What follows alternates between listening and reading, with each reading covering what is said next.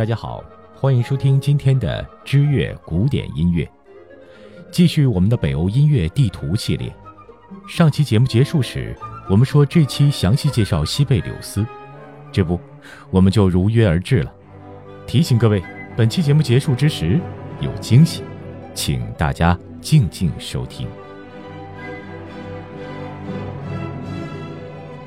让西贝柳斯被波兰人民视为国宝，是北欧的大作曲家。芬兰人民究竟有多么爱他？曾经面值为一百的芬兰马克上印的头像就是他。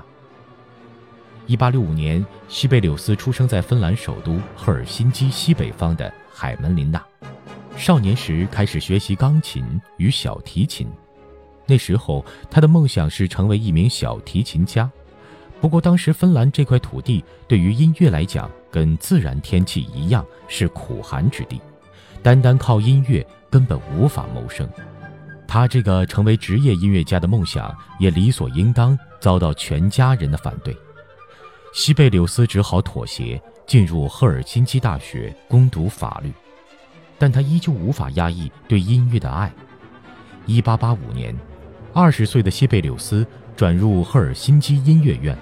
随院长韦格利乌斯学习作曲，毕业后又去柏林留学。一八九二年，西贝柳斯回到芬兰，在母校担任作曲及小提琴教授，至此开始了自己正式的音乐事业。西贝柳斯的成名作是交响诗《库雷佛》，这是他以芬兰的大叙事诗《库雷佛》为题材创作的。库雷佛的成功让他成为芬兰家喻户晓的作曲家。西贝柳斯的作品中浓郁的民族色彩博得芬兰政府的赏识。1897年起，芬兰政府开始为他提供津贴，这样西贝柳斯便不必再为生计操心，可以全心全意地投身于音乐创作之中了。芬兰政府果然没看走眼，为西贝柳斯投资得到了超值的回报。次年，他完成的交响诗《芬兰颂》，至今都是一张响亮的国家名片。此曲亦使西贝柳斯享誉全球，不但在欧洲，甚至在美洲也颇受欢迎。与此同时，芬兰政府为西贝柳斯颁发勋章，提高年俸。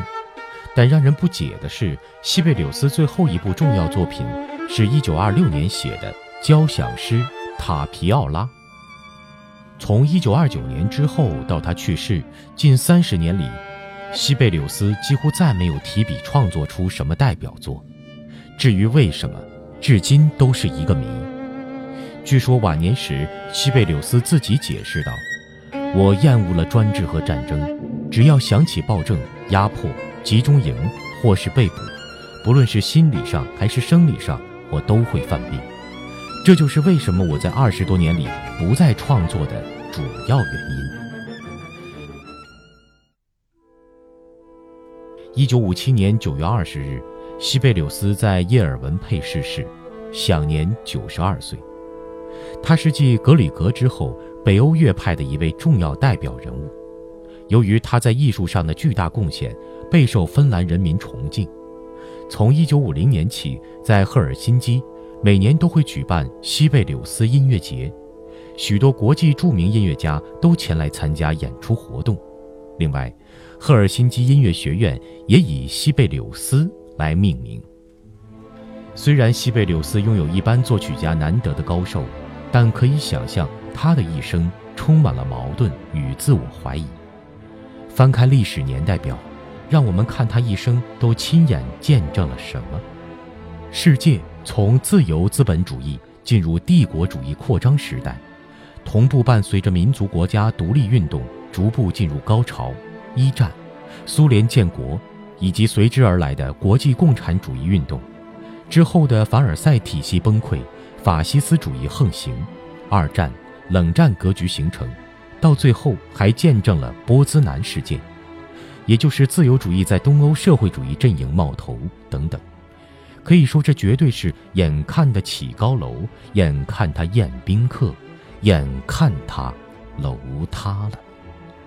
所谓城头变幻大王旗，对于一个致力于民族音乐的作曲大师来说，不论内心再怎样坚强，都会从一个激烈的理想主义者，逐步变成一个彻底的虚无主义者吧。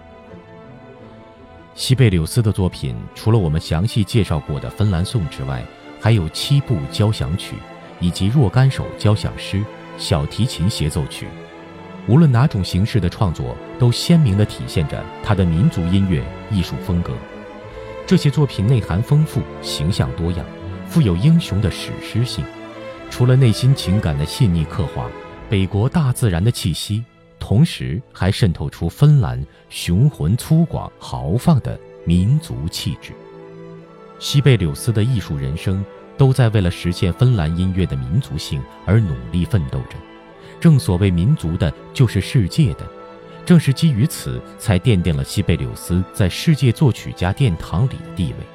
他宣称自己崇拜贝多芬高于其他一切作曲家，但许多人都坚信，如果非要排座次的话，把西贝柳斯的名字放在贝多芬旁边是个正确的决定。西贝柳斯的音乐对英国和美国作曲家影响尤大，在英美两国，他曾被视为最重要的当代作曲家。许多英国作曲家如巴克斯、班托克、爱尔兰等都曾模仿西贝柳斯的创作风格。另外，勋伯格也认为他是当代最重要的交响乐作曲家。西贝柳斯去世后，芬兰人在赫尔辛基市为他树立了一座由六百多根不锈钢管组成的纪念碑，类似管风琴。芬兰的女雕塑家艾拉希拉图南只用了一天时间就完成了纪念碑的建造。每个钢管的处理都表现了芬兰金属处理的不同特殊工艺。如今进入数字时代。大部分从事音乐创作的人，电脑里普及率相当高的一个音乐软件就是西贝柳斯。从这个小小的侧面来看，这位致力于将本民族音乐发扬光大的音乐家，同样在数字世界里也以特殊的方式站住脚跟。西贝柳斯就介绍到这里，是不是勾起了您极大的兴趣，想设身处地的感受一下他的音乐人生呢？和我们一起进行这次北欧三国音乐之旅吧。